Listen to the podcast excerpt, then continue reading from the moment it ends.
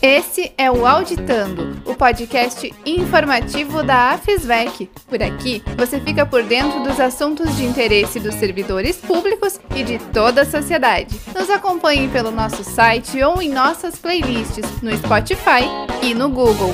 O Auditando é uma produção da equipe de jornalismo da Associação dos Auditores Fiscais da Receita Estadual do Rio Grande do Sul.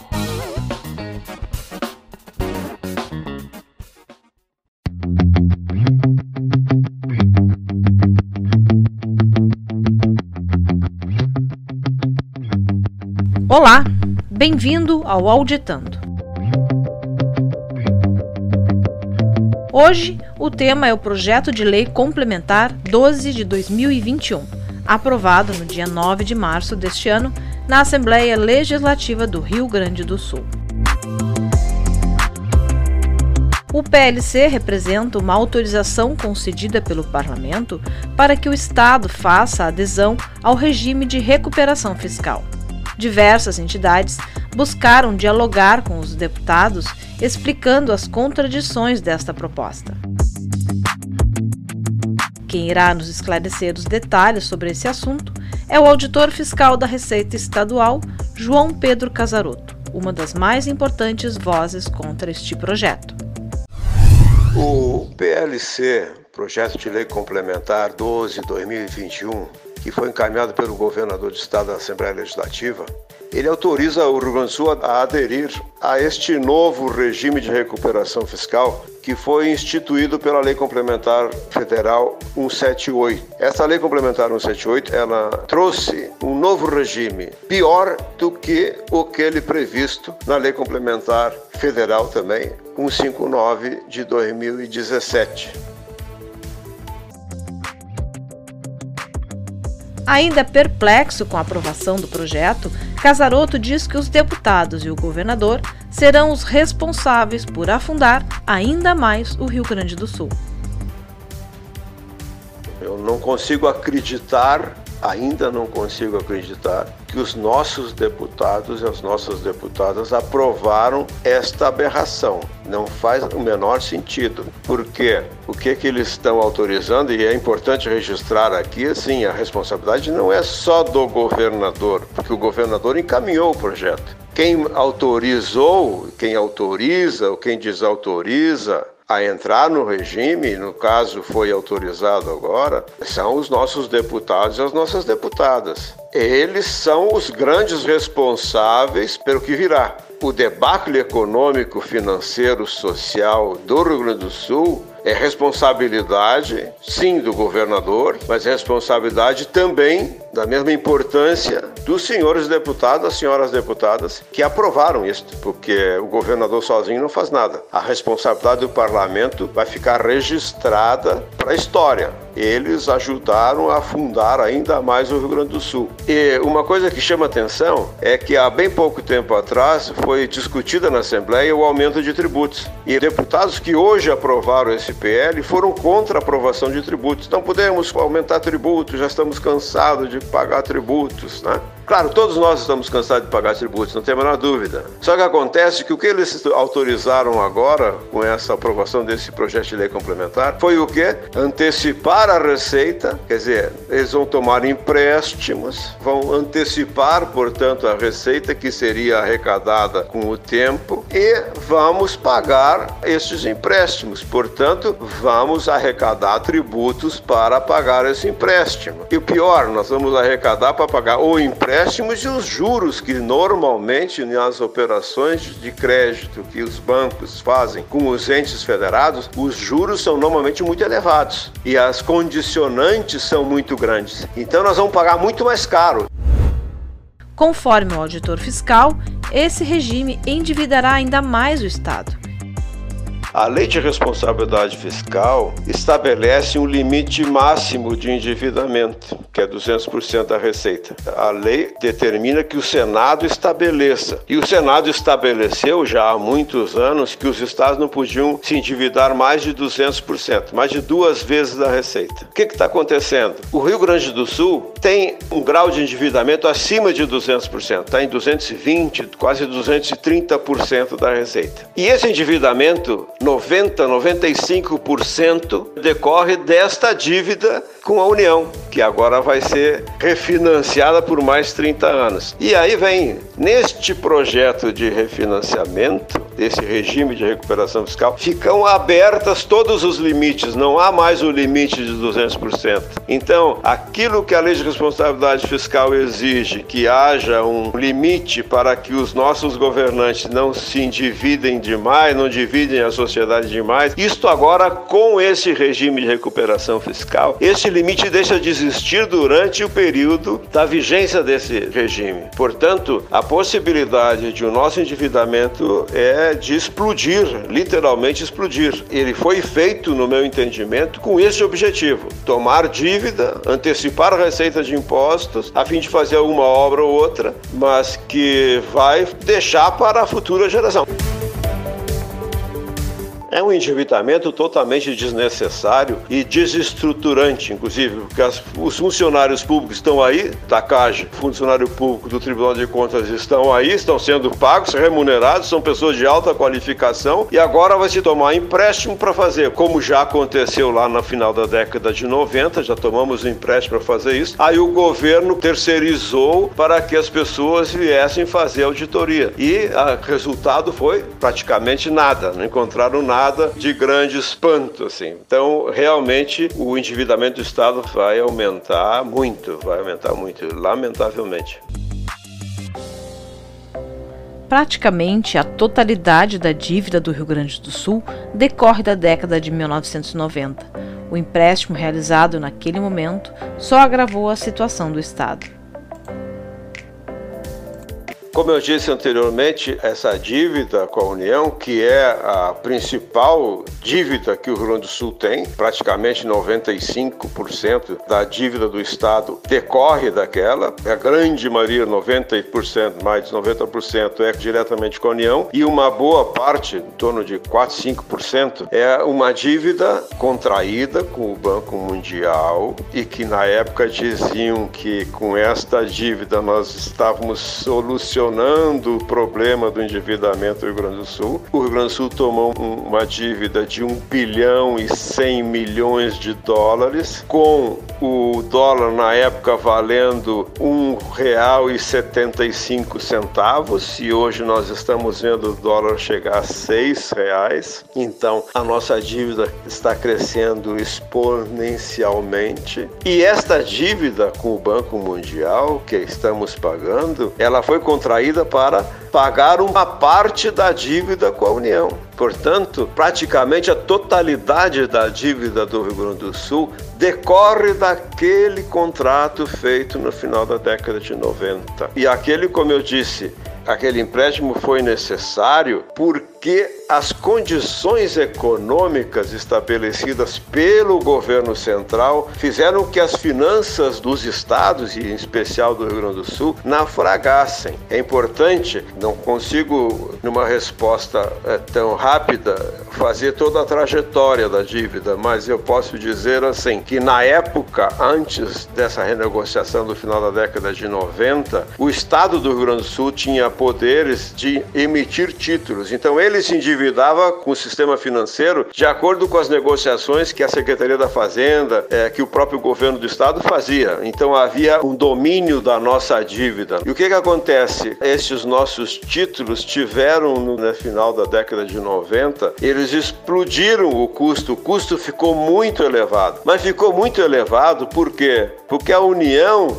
elevou assim descaradamente, absurdamente a taxa Selic, que é a que é, baliza o pagamento da dívida federal. Ele alavancou a dívida deles, o custo da dívida federal alavancou. Como nós também vendíamos no mesmo mercado financeiro títulos, nós tivemos que acompanhar o custo os juros e as remunerações que a União estava colocando nos títulos dela. Então, isso fez com que a nossa dívida explodisse. E veja, a União fez isto, no meu entendimento, tenho defendido com números e com dados, de que ela fez um movimento que jogou as taxas de juros a níveis fora do comum. Por exemplo, chegamos num mês de 97, novembro de 97, que a taxa Selic anual praticada pelo governo central passou dos 47%. E na época a inflação não chegava a 5%, 4%. Ah, naquele mês a inflação tinha sido menos de 1%. Ora, não tinha como o Estado, ele tinha que rolar seus títulos, tinha que, portanto, pagar a mesma remuneração que a União pagava e a nossa receita de tributos estava congelada porque a inflação estava parada e a nossa receita aumenta pela atividade econômica, mas aumenta muito em decorrente da inflação. Nós estávamos com a inflação baixa e aí com isso nós tivemos menos receita e os nossos custos subiram com a dívida. Então isso estrangulou não só o Rio Grande do Sul, mas todos os estados da federação. E aí veio a tal de solução mágica. Ora, eu compro os títulos de vocês, mas aí vocês agora têm que obedecer isso, isso, isso, isso. Feita a tal de renegociação, que na verdade foi uma imposição do governo federal, fizeram em termos que não absolutamente não se justificavam, não se justificam eh, de forma alguma, são inconstitucionais, já defendi isso em vários fóruns, inclusive no próprio Congresso Nacional. Então, essa nossa dívida, ela tem uma trajetória de dependência. A ideia central do governo federal é manter os estados em permanente estado de insolvência. Enquanto que nós estivermos insolventes, nós só ficamos dependentes. E com isto, os governantes que eventualmente ocupam aquelas cadeiras se deliciam em poder mandar e desmandar mandar nos estados. Estão levando o Brasil a esse debacle que nós estamos presenciando. Porque não há como você administrar o Brasil com mais de 200 milhões de habitantes, seis biomas, cinco macro-regiões. Não tem como se administrar o Brasil de Brasília. Mas o pior, não é só o presidente que assume o poder, que tem essa ideia, essa mania de querer mandar no Brasil inteiro. Né? O estamento estamento burocrático superior que comanda o espetáculo em Brasília, este se delicia mais ainda com este poder. Na verdade, este é o grande problema nosso o estamento burocrático que instalou em Brasília, que está aumentando cada vez mais, ele precisa manter os estados em permanente estado de insolvência. E isto é a pedra de toque de tudo, não é o dinheiro, porque os valores que a gente arrecada, que para nós custa muito, lá em Brasília não significam nada. Para as contas do governo central, por exemplo, eu fiz um levantamento um ano aí que o que os estados, todos os estados da União pagaram para o governo central representava 1%, não chegava 2% da receita total da União. Portanto, esse dinheiro não representa nada para a União. Pra, representa muito para nós, para os estados, porque é dinheiro, são bilhões que a gente manda para Brasília todo ano, que deixamos de aplicar aqui na nossa infraestrutura, no atendimento da nossa população. Então, este é o grande problema nosso. Um estamento burocrático central que quer porque quer manter o Brasil em situação de insolvência, os estados e os municípios municípios em situação de insolvência para poder exercer o seu comando imperial. Diante de tudo isso, o que nos preocupa é o futuro dos estados. Para Casaroto, ou os estados acabam com o processo de centralização ou viram meros departamentos do governo federal. Ou os estados resolvem parar com esse processo de centralização, ou os estados vão desaparecer, vão ser mera províncias do governo central, uns meros departamentos. E pelo que a gente tem notado, dependendo de decisões como essa que foi tomada na Assembleia Legislativa pelos nossos deputados, nossas deputadas, eles estão querendo é isto mesmo, porque o regime de recuperação fiscal vai nos deixar mais ainda na mão do governo central, mais do que já estávamos. Portanto, na prática, os nossos governantes vão ter que obedecer às macro decisões do Conselho de Supervisão do Regime de Recuperação Fiscal, que é formado por apenas três pessoas. E toda a estrutura que eles vão precisar para administrar, porque eles vão ter acesso a todas as contas, a todas as senhas, a todas as informações das empresas, das fundações, das autarquias, do governo, do Poder Executivo executivo, do poder legislativo, do poder judiciário, do Ministério Público, da Defensoria Pública. Eles vão ter acesso a tudo isso e para poder manusear,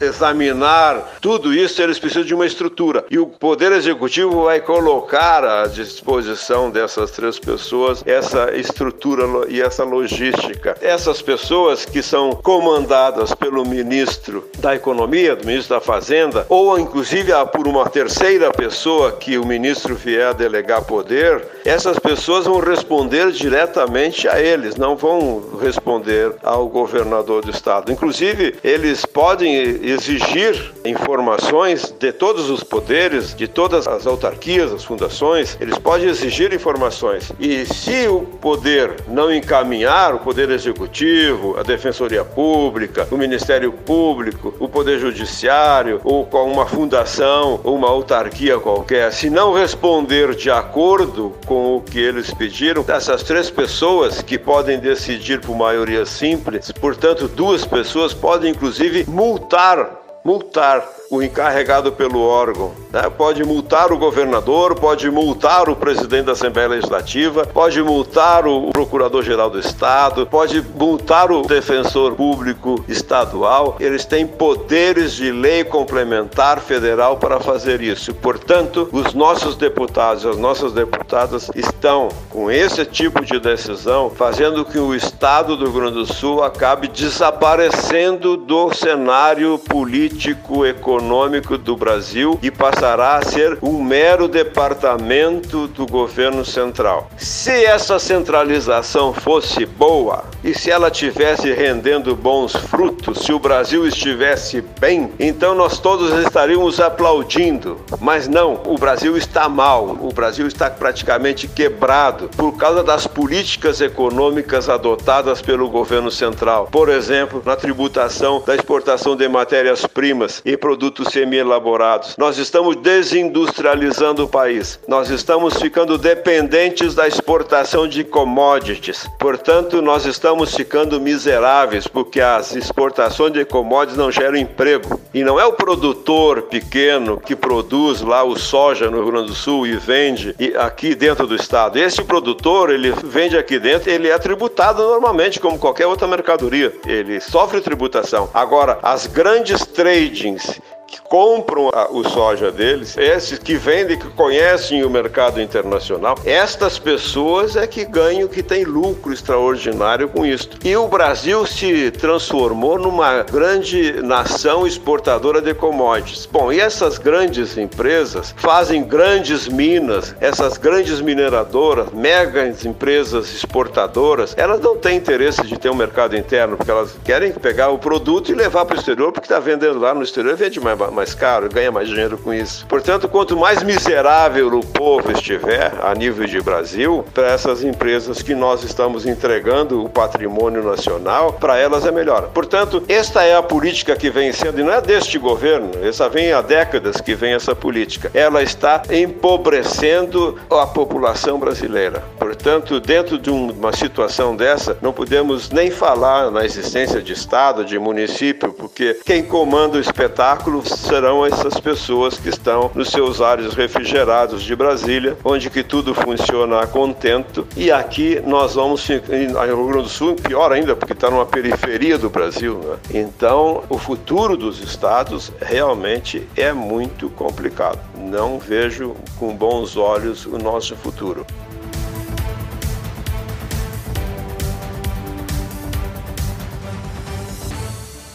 Essa foi uma verdadeira aula sobre a dívida pública, com o auditor fiscal da Receita Estadual do Rio Grande do Sul, João Pedro Casaroto.